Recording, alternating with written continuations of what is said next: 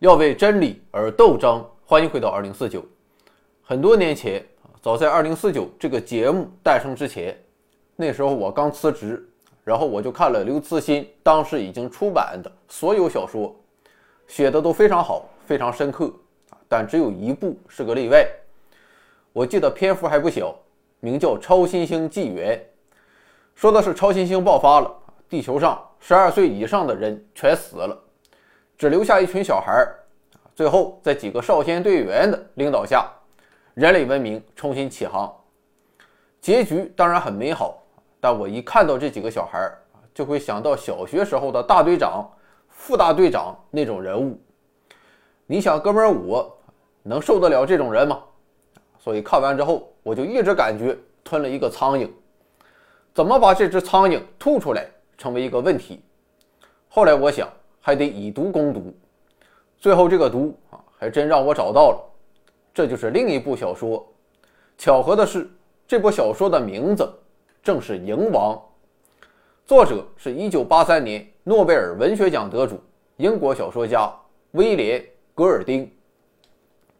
说某年某月某日，世界爆发了核战争，然后有一架飞机满载小孩从英国起飞，逃出去避难，结果飞机失事了。迫降到一个小岛上，最后有三十个男孩活了下来，然后他们就要想办法在小岛上生存下去了。故事的主人公名叫拉尔夫，他年龄最大，十一二岁的样子，而且长得很强壮，很英俊。他还有一个小伙伴长得挺胖，所以叫猪崽子。虽然胖但知识水平非常高，性格也非常沉稳。你看这个组合就非常好啊！一个人充满了个人魅力，可以做领导；另一个与世无争，还聪明，可以做军师，当一个二把手。于是哥俩就商量啊，说我们应该把人集合起来，团结就是力量嘛。然后拉尔夫就到沙滩上找到一个大海螺，使劲一吹，声音传遍了整个小岛，三十个小孩就聚集起来了。人到齐之后，拉尔夫就说：“现在我们必须想办法活下去，然后等人救援。既然如此，就不能无组织、无纪律。咱没吃过猪肉，还没见过猪跑吗？所以，我们首先要选一个领导。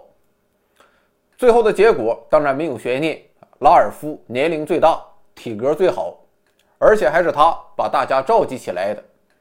于是，经过民主选举，拉尔夫。”顺利当选为小岛的最高统治者。当然，在选举过程中啊，也有人想挑战拉尔夫的权威。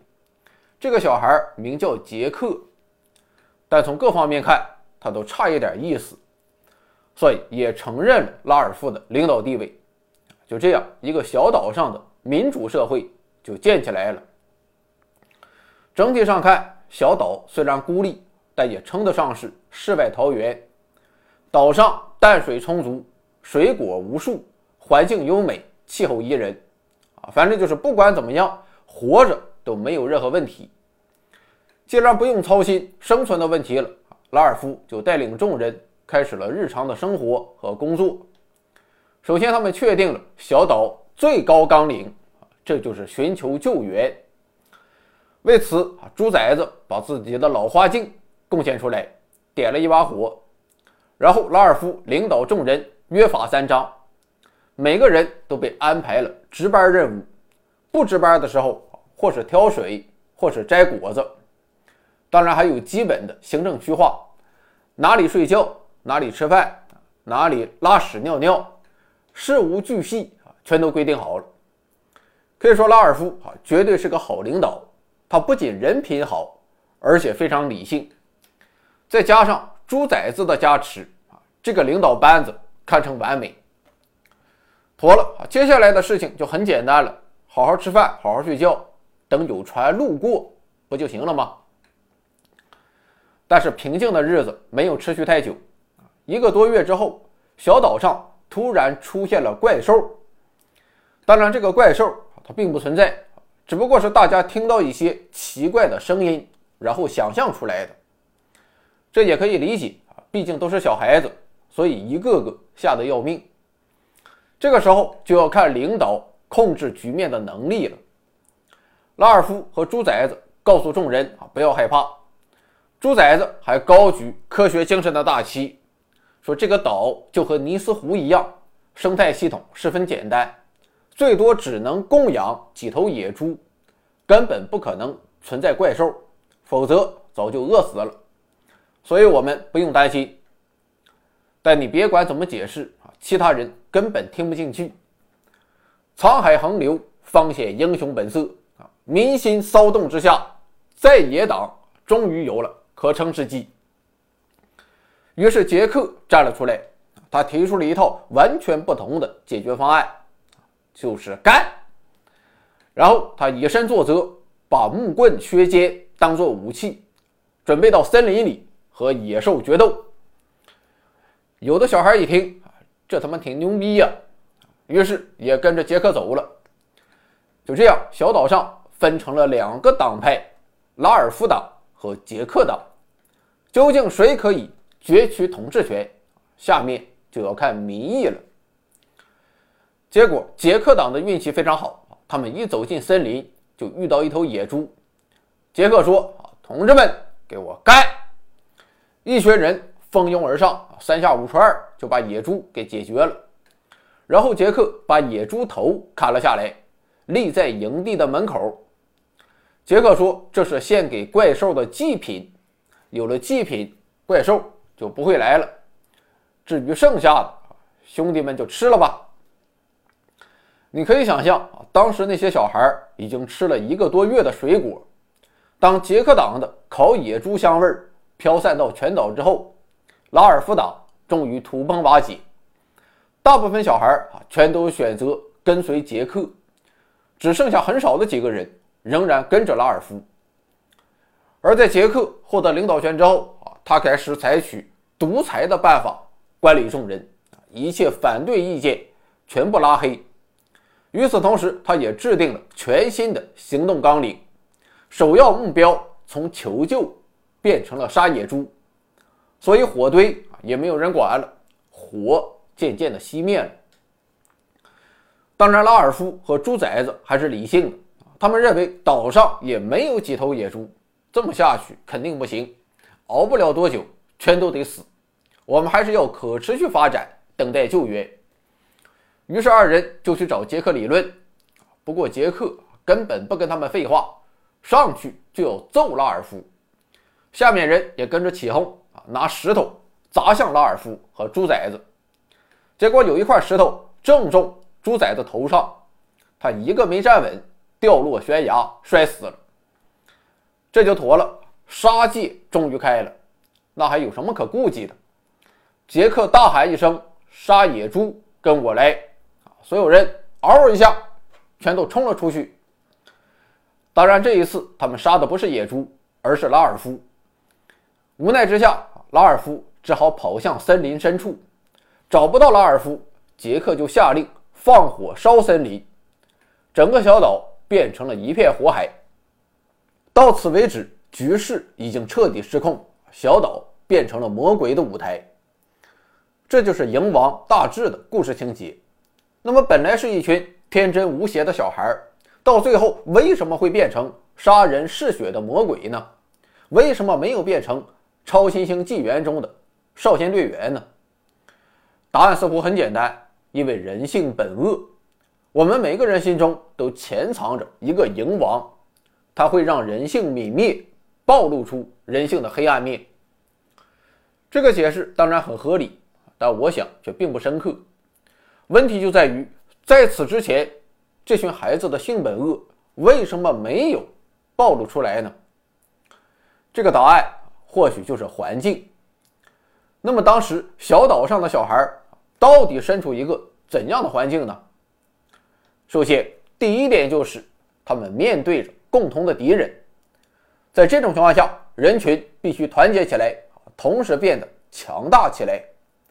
团结和强大当然都是好事儿，没有这两点，人类文明也发展不到今天。